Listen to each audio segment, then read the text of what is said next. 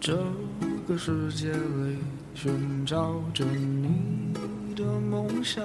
你问我梦想在哪里？我还年轻，我还年轻。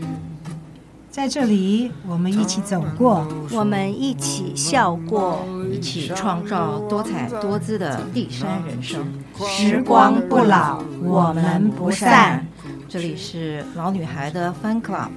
陪您度过一段星光灿烂的时光。Hello，大家好，欢迎收听老女孩的 Fan Club。今天又来到了格格说菜，格格老师好，哎，秋萍姐好，听众朋友大家好。裴元、帅姐，老师好，大家老好。师好我们今天录音哈是在那个格格老师的工作室，所以相对的，我们今天心情会比较轻松一点。我们今天呢要来谈谈中国四大菜系之一。我们前面已经谈过了鲁菜、对，川菜，今天我们谈淮扬菜。老师，淮扬菜，嗯，淮扬这个地方其实淮它是指淮安，对不对？，对扬就是扬州。对，其实这个淮安呢，以前呀、淮安是自成一格的菜系，扬州是扬州菜，淮安呢是淮安菜。嗯，但是呢，他们两个介于南北交界之处，是经过互相的撞击融合之后，就经过各种的染演变，啊，最后变成统一为一个菜系——淮扬菜。淮扬菜起源于可早了，呃，从这个春秋时期，春秋它是始哦始于于春春秋哦秋，，兴于隋唐，盛于明清。为什么呢？胜于明清，因为这个康熙呀、和乾隆爱吃，多少次微服私巡下江南，沿着京杭大运河，然后呢，他们就这个到哪儿都要有各路的这个衙门的这些当官儿的，是要去孝敬皇上啊，所以就弄的这个这个东西呀、哈，食物啊，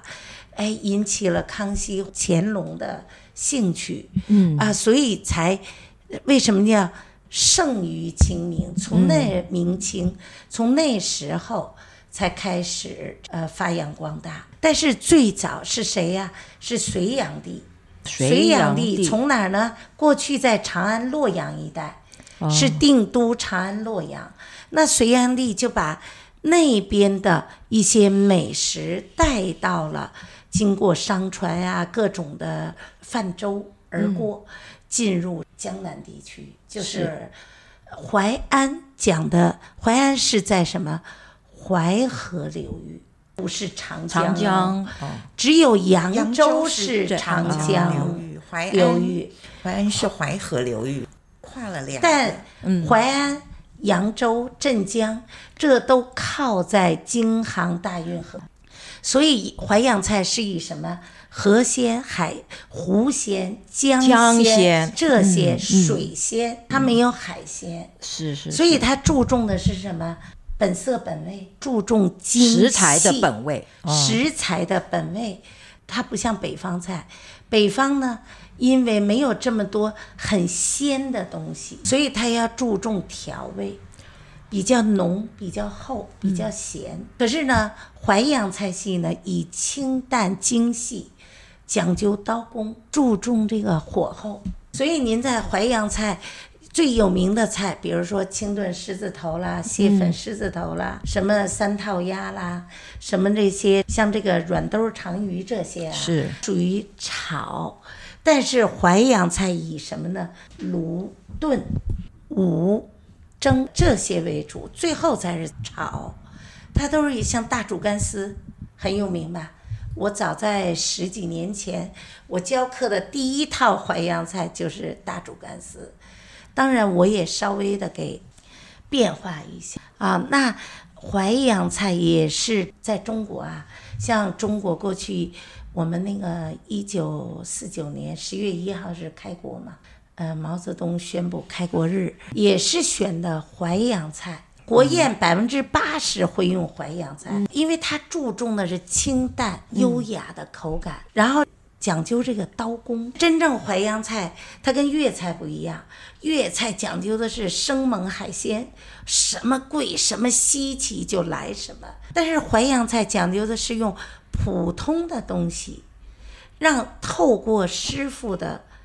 精细顶级的厨艺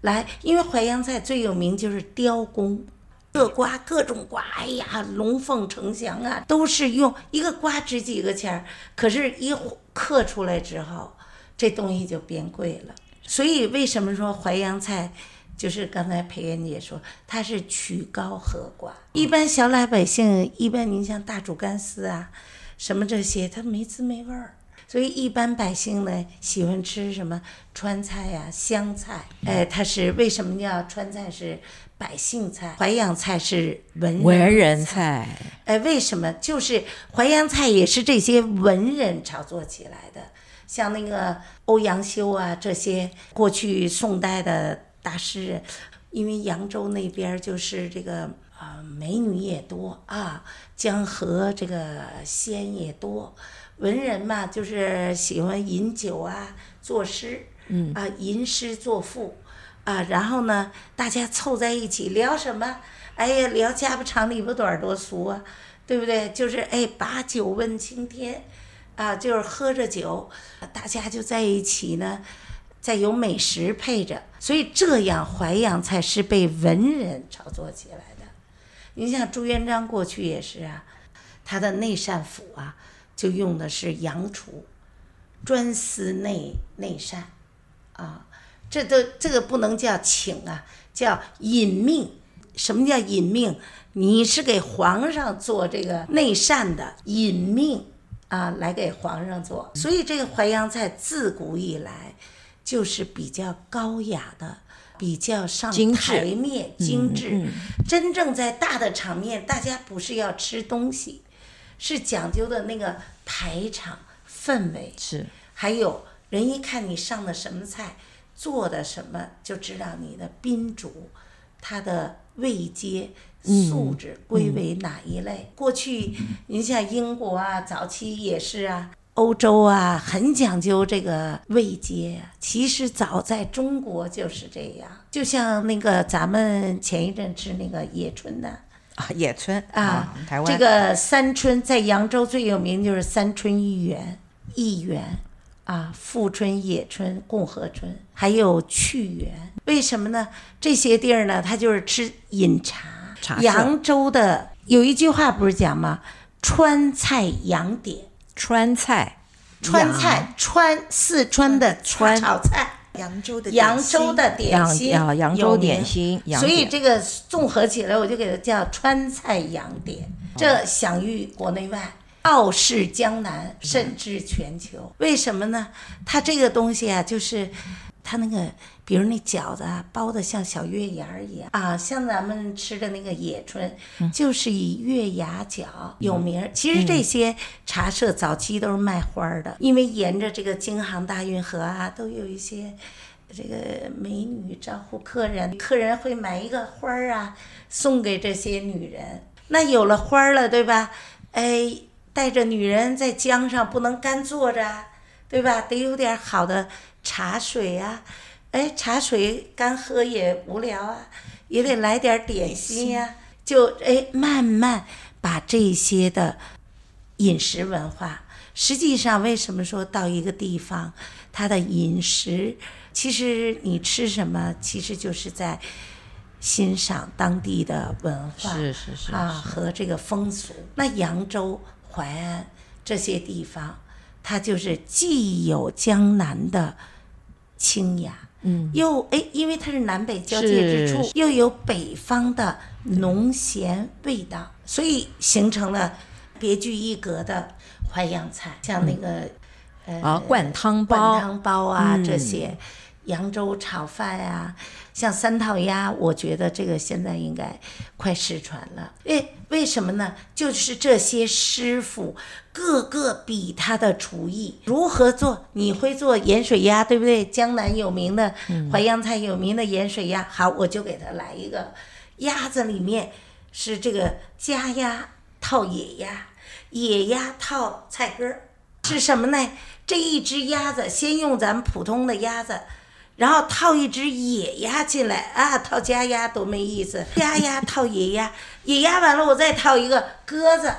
所以呢，再经过什么冬笋啦、香菇啦这些味炖这只鸭子，哦，这一套三套鸭，这都是国宴菜啊。真的好吃哦。好吃啊！大煮对干丝改天真的我啊教过，超级好吃。那你要教啊经过我的改良，老师，开那个你课就啊再次开课，开你个看课我们都啊还没上到，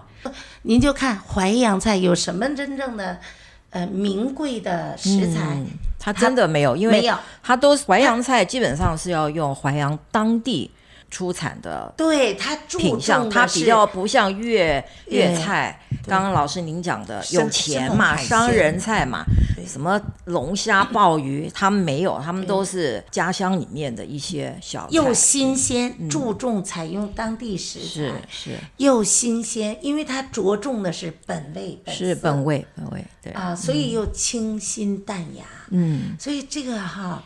如果能够理解淮扬菜是很不容易的啊。就像我们一个人呢，对吧？您说那个范谷，他再有名再会画，很多人不懂他呀，都是等着他走了，没这个人了，才才去欣赏它。对。哎所以老师，您的意思就是淮扬菜一定要等到它快失传了，大家才会去回对味它。您是吧看外面的餐馆有几个是淮扬菜？对，台北台北您现看在我们区这野区春，对就我们这一桌，野村饭店是不晓得听众有没有嗯听过这一家？这家饭店呢，它是从扬州来的，它叫野村茶社，对不野对？春茶社，对最真正的野春在扬州，对，那真是小院亭楼，嗯啊，那个非常的美。嗯这是沿着这个瘦西湖一路啊，有这个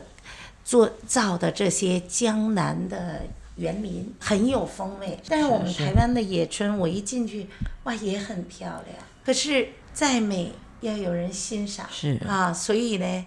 为什么自古就说这个呃有一句话怎么讲？我这个呃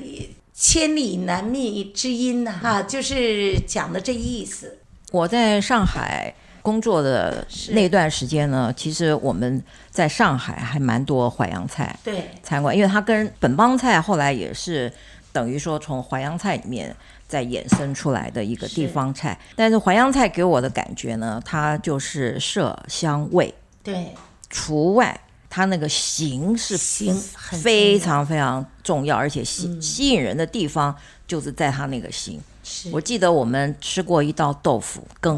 嗯类似好像大概叫文思豆腐文思还是豆腐平桥豆腐之平类桥。豆腐。对，嗯，你知道他那个，我曾经看过一部中国的纪录片，记录这个呃淮扬菜哈。他说那个师傅在撇豆腐的时候哦是横切八十八刀，是竖切一百八十八刀，这样子一块豆腐就是一千根的千根丝在千汤里。丝万缕，哎千丝万缕我们这样形容平桥豆腐是是，真是厉害了。厉害。那个豆腐呢，要在水里面像一朵菊花一样散开，绽放，对，所以为什么说淮扬菜的刀工外形不需要龙虾？对，嗯，其实跟我们人一样，哈、你不拿名牌，可是你散发的就是你的品牌啊。你像真正那个真正的有有钱人，他也不拿名牌，他直接定做 啊，就是定制。呃，过去老上海，包括台湾、日本那个像日本的那个青山西服啊那些，真正的好西装啊，都是旗袍啊，没有品牌，都是定制啊，就个人风格。所以这个料理啊，真的驰骋在料理这美食的海洋里啊，你会觉得奥妙无穷，太多的这个东西要学习。像以前我看那个一本书，我也推荐大家有时间看一下《齐民要术》，我觉得在台湾应该也很多人看过，里面就有我们中国最早的很多的饮食文化，嗯，饮食的菜名。您像那个扬州菜，除了这些菜，它还有很多宴，宴会的宴，哦宴像红楼宴呐、清真宴啊、吃清真不吃这个呃猪肉的这些清真宴，就是淮扬菜很注重这个发挥想象，它的这个范围呀、非常广，所以要能理解淮扬菜、欣赏淮扬菜是需要要有一定的，就是你要对生活、对各种啊追求那种美感啊，你就会去欣赏。老师，嗯，淮厨哈，刚刚你说洋厨，就是讲到厨子，就是淮厨啊，，是其实他们在淮扬是很有地位的耶，非最早的菜，淮扬菜为什么把淮放前面？嗯，洋菜放后面，为什么不叫洋淮菜嗯系？因为最早就是在淮安起家。是您的先我生我是婆家对淮安淮安嘛对哈那地儿产什么？产盐。对对对过去最有名掐住人的就是盐，好多过去古代您忘了，咱们看《三国演义》，因为士兵没有盐吃了，是全部打不了仗。那时候过去曹操。诸葛亮掐断曹操的这个盐的供给，就是在这个一个马道上，哎，所以这个盐及时运不到他的军营，那些士兵都瘫软无没力。力气对，了。没对，力气，嗯所以这个为什么老说啊不能吃盐？现在的人就说，哎呀，不能要盐了。所以过去淮安就是因为有盐。产盐，而且是大宗商品的集散地。是透过淮河，您知道吗？淮河在这个它这个地区，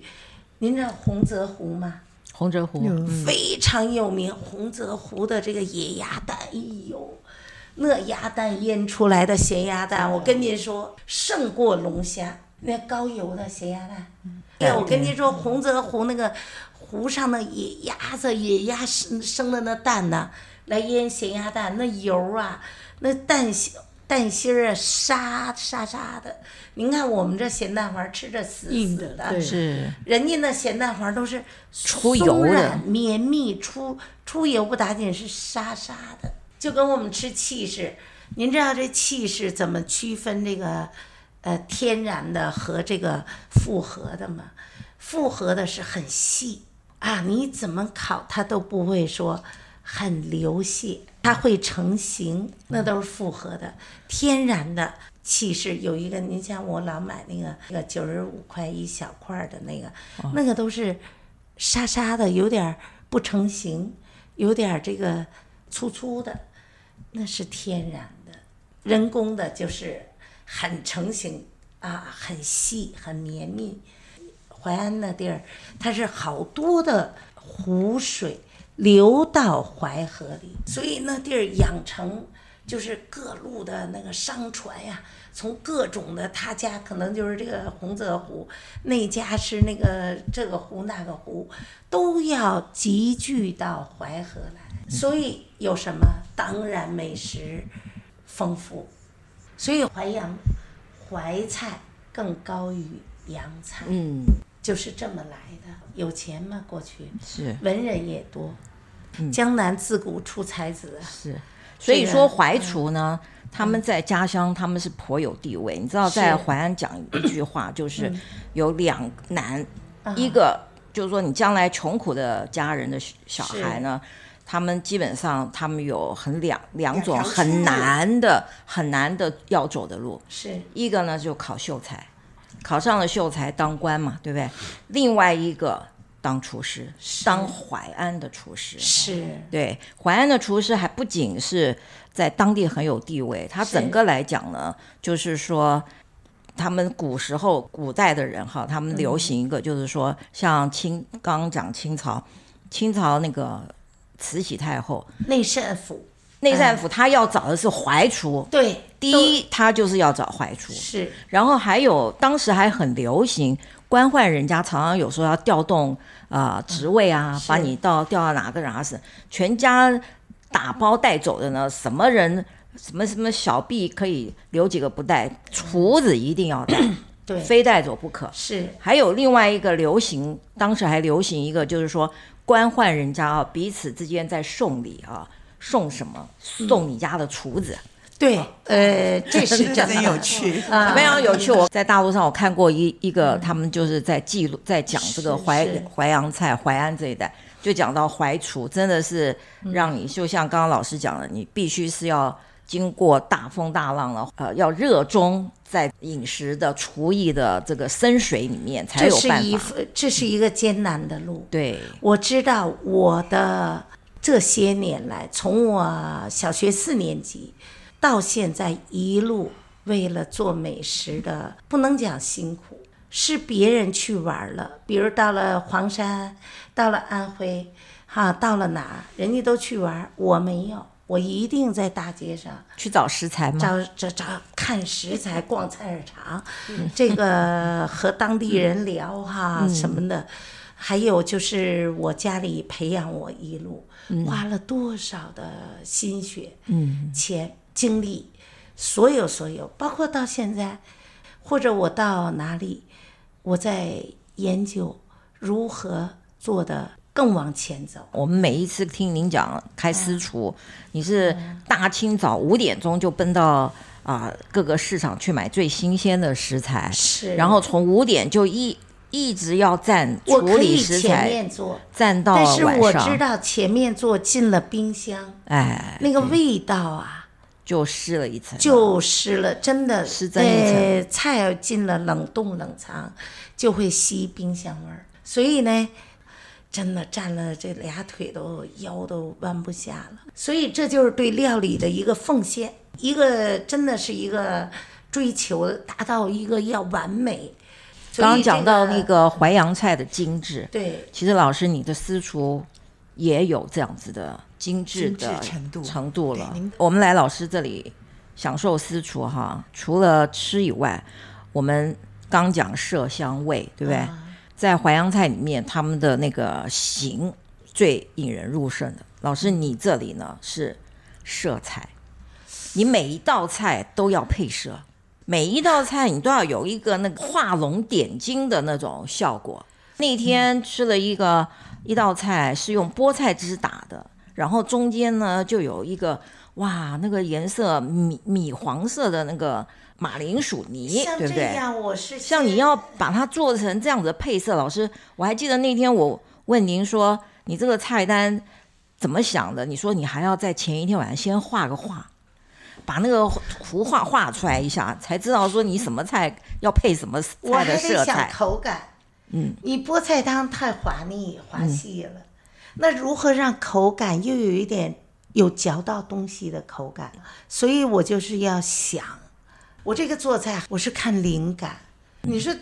做菜这东西，今天我给您做的和，比如今天是您，明天是他，都不一样。对，所以人家是说私厨料理是无菜单料理，老师您的私厨呢是灵感料理。也对，因为什么？这跟这个，您像这个今天这麻婆豆腐，比如说今天的口味儿，可能和明天又有点不一样。为什么？因为咱们不是工厂化的，啊、这个几克几克那种流水线，嗯，统一的啊，方便面就那个味儿。你这是人的料，人的纯手工料理，难免会今天明天都会有所不同。嗯，就私厨真正来讲，他是要吃这位那主天主您厨麻的婆豆手腐艺是不是对尤其是你看，就是一盘素草四季豆。也可以对给老师做的这么好吃，嗯我们大家都在问老师，你的四季豆哪里买的啊？我们的菜市场里面根本买不到像这么脆这么嫩。其实老师，我觉得食材我们能够买到的，您也能买到，但重点就是在处理烹调、处理这上面火候的掌握。是中菜 讲究的是它的反腐的一个做工对，啊，工序越复杂工，序。它的味道层次越分明。对对，我们又折回淮扬菜，淮扬菜的师傅，一道菜要有五个人来伺候这个主厨，才能成就一套淮扬菜。真的费工又哎所费以人。淮扬菜为什么五个人要来主事这个主厨？他太讲究色工外观，讲究工，讲究各种的这个东西，所以它比较高雅。您像那个马可波罗，马可波罗有一个《马可波罗游记》，其实大家也可以看。为什么我跟大家说奶酪不是意大利的？是不是我讲过北京的是是北京的宫廷的奶酪？但是为什么我们现在很难照着北京的那种做法来做了呢？这跟原物料有关系。嗯过去的牛奶那么纯，酒酿也那么纯，现在都没有。像我就失败过，酒酿不是自己做的，牛奶去买，结果你就做不出那个那么厚重的那个润滑的奶酪。它凝但结牛不奶了怎么自己做？你总不能自己去不农是啊场？过挤去奶。的牛奶是纯呐、现在的牛奶就是灌说多里少头乳脂肪太少，水都是水多啊。哦所以为什么呃做双皮炖奶要用水牛奶啊？它才能够让它结起来。好像那个您说的淮安菜，马可先生、马可奶酪，呃不是马可奶酪，马可波罗 就已经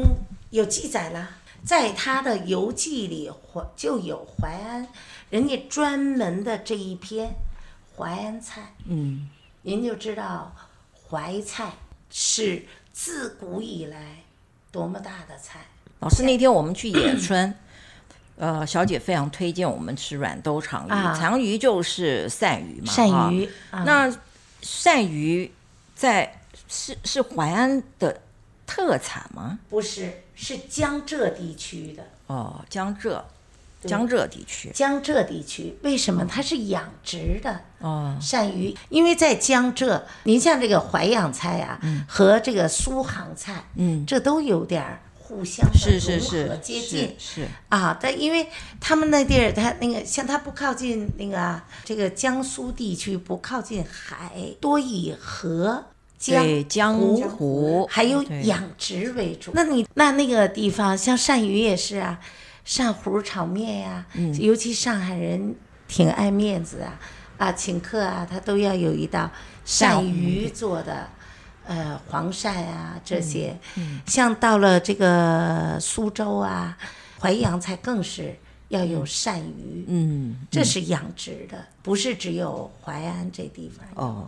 但啊是主要是用主要在江浙菜，江浙菜嗯用鳝鱼。上次做的那只鸭子，为什么是您家传菜婆婆家的？是是我婆婆家族那地家儿啊传鸭子最多， 哦，因为湖多必有鸭子。人到当地吃，绝对和这儿的鸭子不一样。我哦原那来时候如此去那，对，它所以它鸭类的东西，像盐水鸭啊，各种、嗯，对，鸭子，鸭子做的菜很多、都是比较这个不是很贵的食材，透过师傅的顶级的烹艺啊、呃来达到这个一个完美的境界。讲到这个淮扬菜，其实它就是像以整个公呃中国大陆的四大菜系来讲，其实它就是跟鲁菜、川菜还有粤菜呢有非常大不一样的地方，就是对淮扬它非常有淮扬的特色。我有一个意大利的 chef，他是西西里岛人，结果呢，这个台湾的一个厂商呢要求他做夏威夷披萨，夏威夷披萨要加凤梨，嗯，给你十万，给我做夏威夷披萨，人家直接告诉你 no，因为他说任何一个意大利的做披萨的师傅绝对不会用凤梨来做披萨， 你给多少钱他都不要。淮扬菜的师傅，您要知道能当上淮扬的主厨主厨，尤其国家一级、二级、特级的师是傅。是，那他内心是很傲气的，嗯清傲。嗯什么叫清傲？挣不到俩钱儿，知道？因为他不妥协，嗯一个道理。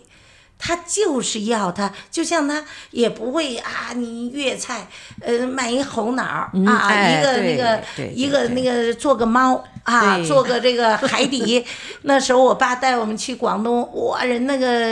是是什么一副市长给我们说，说那是石头深海石头缝儿里的鱼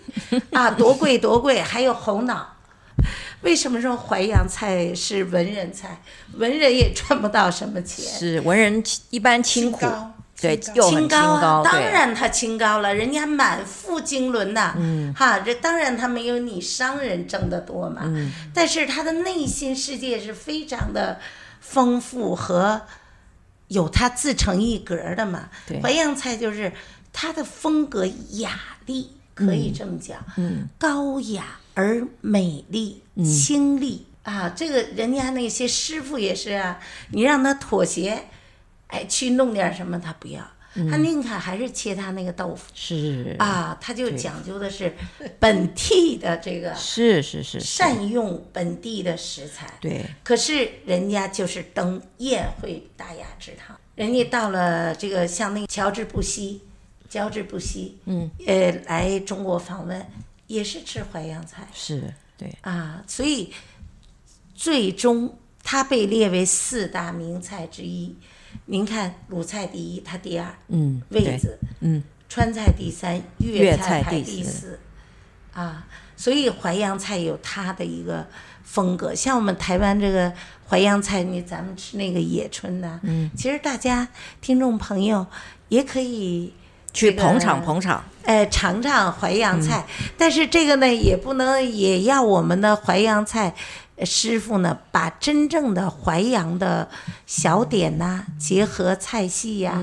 能够真正的发挥出来。淮扬菜呢，其实有一个很，就像刚老师您讲的，淮厨它是蛮高傲的，嗯然后最重要的，他们还不太用外省来的调味料，对你知道他们基本上像什么醋一定要用到镇江醋，是还不太用其他地方的什么酱料之类的。去吃淮扬菜真的是就是刚才老师您强调就是本味，本味，对，台台北市呢，其实有两家淮扬菜，一个是最早最早先的我们很熟的银翼，银银翼哎，它是由一群当时四九年一九四九年后撤退后的一群老兵，就是扬州啊、淮安这一带、江浙人啊，他们组成的。我那刚来野村呢是大陆来的，最早先在金华城，那金华城现在撤了嘛，哎所以他们现在搬到了 ATT。在大直呢，但呢不巧，ATT 它的外面的那个马路呢要开始做这个呃北环线捷运系统哦啊啊，所以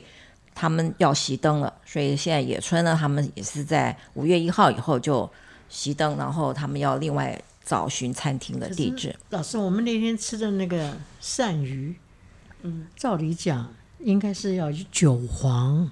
对不对？他那他用天、洋葱，他那天用洋葱，这那就不不对了，是不是哎，现在帅姐说的对，但是你知道，有点老师淮意安思淮嗯安在当地吃软兜长云，他们是用另外一种他们当地产的一种菜，像您在淮安有没有吃过一个这个普菜？哎，普菜就是普三菜点。水一哎个对普菜，我们是没吃过，但是我只有在淮安可以吃得到。是，就是淮扬菜。您看，一第一重点用本地生产的食食物，是注重本地的新鲜呀。是，你那个白芦笋再好，从法国空运而来，它还好吗？所以很多人爱买那种进口，真正最好的东西就在你身边。我那个细职，我为什么常给学生买到很多？我说这可是小农啊小农自己种的自己就那老太太在细致，不是好多农地山上嗯嘛？原来细致就叫细致镇呐、这个哈细致就是很多这种小农啊种的也弄的萝卜干儿啊，呃那自己种的菜啊韭菜什么多少钱我都买，很贵耶。嗯，但是我都买。人家扬州的厨子哈，人家多么注重。本地的支持本地的支农产品对对他这那是他自豪。我觉得人家就是一种很有自信。你谁爱龙虾鲍鱼，我们就用我们这个平桥的豆腐，是就能做出享誉全世界的菜米菜对品，来。就像老师您刚 刚讲高油的咸鸭蛋，啊另外他们还有现在在中国大陆很流行吃小龙虾，你知道吗？是啊，就是在在淮安有一个地儿叫做须臾这小我龙是虾不，可是应该小龙虾寄我不太敢应该吃寄在生那儿，虫很多耶。对所以但是那个就是要要吃当地的，那个就是要烹熟，对一煮定要熟煮哎，死嗯您别看小龙虾，那个是凝聚每一个小家庭、每每一个家庭、每一群亲朋好友的一盆盆头儿菜，哦，盆头大家菜，聚在一对起一大嗯锅，啊完了喝个对酒哎，那个呃那个那个小龙虾在美国的纽奥良也实就纽奥是良也没有，非人常家流说中国行后来有了这些特盛型小龙虾，说就是美国人纽奥良的，是嗯哦，不过这个须臾小龙虾是因为在淮安呢，因为淮安他们的每一乡每一镇，他们都有自己的特殊的农产品也好啦，河鲜啦、什么是这种，所以在须臾你就可以吃到非常正宗的小对龙对虾。，那个、嗯还有那个小河螃蟹，淮安也是像淮安的醉蟹，哦，醉蟹，很有哦名醉醉蟹很有有名，对，也呃，过去都说什么醉蟹，呃，醉蟹不过五，什么食鱼，还有在淮安呐、扬州一带就讲究吃几种鱼嘛，石鱼啊、刀回鱼鱼、刀鱼，嗯这些这都有讲究的。是什么食鱼不过端午，哦，就是每一个季哎节的时每一个候季要节吃到什什么鱼。刀鱼不过中秋，像醉蟹这些，这都有讲究。啊老师，我刚刚你讲到刀鱼，我就想对到了我看到那一部纪录片啊，嗯，他那个纪录片，他有特别显展示那个厨师在撇那个片那个刀鱼，刀鱼很扁，然后刺非常非常多，一般的人是没有办法欣赏这种鱼的。所以呢，厨师把它片下来，一片一片，这个鱼的肉片下来是以后，把它捣碎，切切的非常像是鱼像泥浆一样那样子的。然后他们入到一个挤花袋里头，串啊丸子啊，不是做丸子，然后他们的锅里面烧的油，油温很低，低温的油，然后他们就用这个挤花袋把这个鱼浆弄到挤花袋以后，用挤花袋这样子一像圈面一圈儿一样。是哦老师对的，啊它就是很厉叫害就是一道菜，然后是夹起来，其实以为它是面条，其实它是它是刀鱼，刀鱼，因为它刺儿太多。哦，像我有一次在扬州长江的江畔是餐厅，我吃的那就是您说的刀鱼嗯做的，还有石鱼，那那口感真的比海鱼还要嫩，嫩还要细。食鱼很好吃，嗯啊，这清蒸石鱼。其实听众朋友听我们讲淮扬菜，呃，尤其我觉得好多年轻人啊，啊，已经对这个中国的菜系各已种经菜系不太已经啊熟悉，嗯不太断层了，因为学中国菜比较累了，是是啊。是，但是我觉得还是要能有更多的人去认识这些美丽的地方。，对对。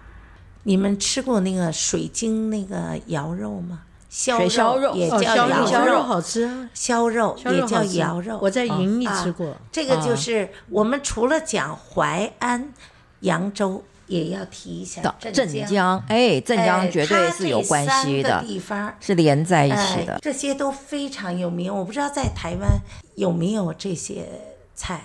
镇江那个，你说削肉吗？我嗯婆婆还会自己做。是对，以前我们过年的时候，我们都会吃到我婆婆做的我以前在我第一个教室教过这削个肉好吃削嗯肉，很好吃，又但要是蘸要要用到镇江醋，对嗯对要沾镇江醋，所以但是这都属于淮扬菜淮系扬菜它的体系很庞大，它既和南北相接，嗯，和又和这个怎么讲，南方菜和北方菜是既撞击又对立，嗯但是又又让它相互融嗯融合，就只有在淮扬。对，因为这个就跟这个地点有关系，是是是，就像您到了这个河南，河南人最爱说一句话，种种种了种种种不什么种？都种，很多人都不懂啊，就听了种，哎，我就去研究了，这这为什么你老讲种啊？河南它就在中原大地，哎，所以您看河南菜，改天呢，秋萍姐咱们聊聊河南菜，对呀、河南的面啦，哎呀信阳真好的吃烩面，哦烩面，因为河南人啊胡辣汤讲求浇头。我们有一次去吃河南人开的面馆，嗯面其实很简单，粗面、细面、宽面就这样，但是它的浇头可以有二三十种哦，不同的浇头看你要什么浇头。啊真的对太好吃了，我对这一碗面。这就受服了。收服了，这因为什么？别的地方吃不到的。料理对是一个温嗯暖，是不是我们在谈生意，我们吃的就是家里面的那个人呐、都想透过料理传递人的温暖。温暖嗯嗯啊，现在人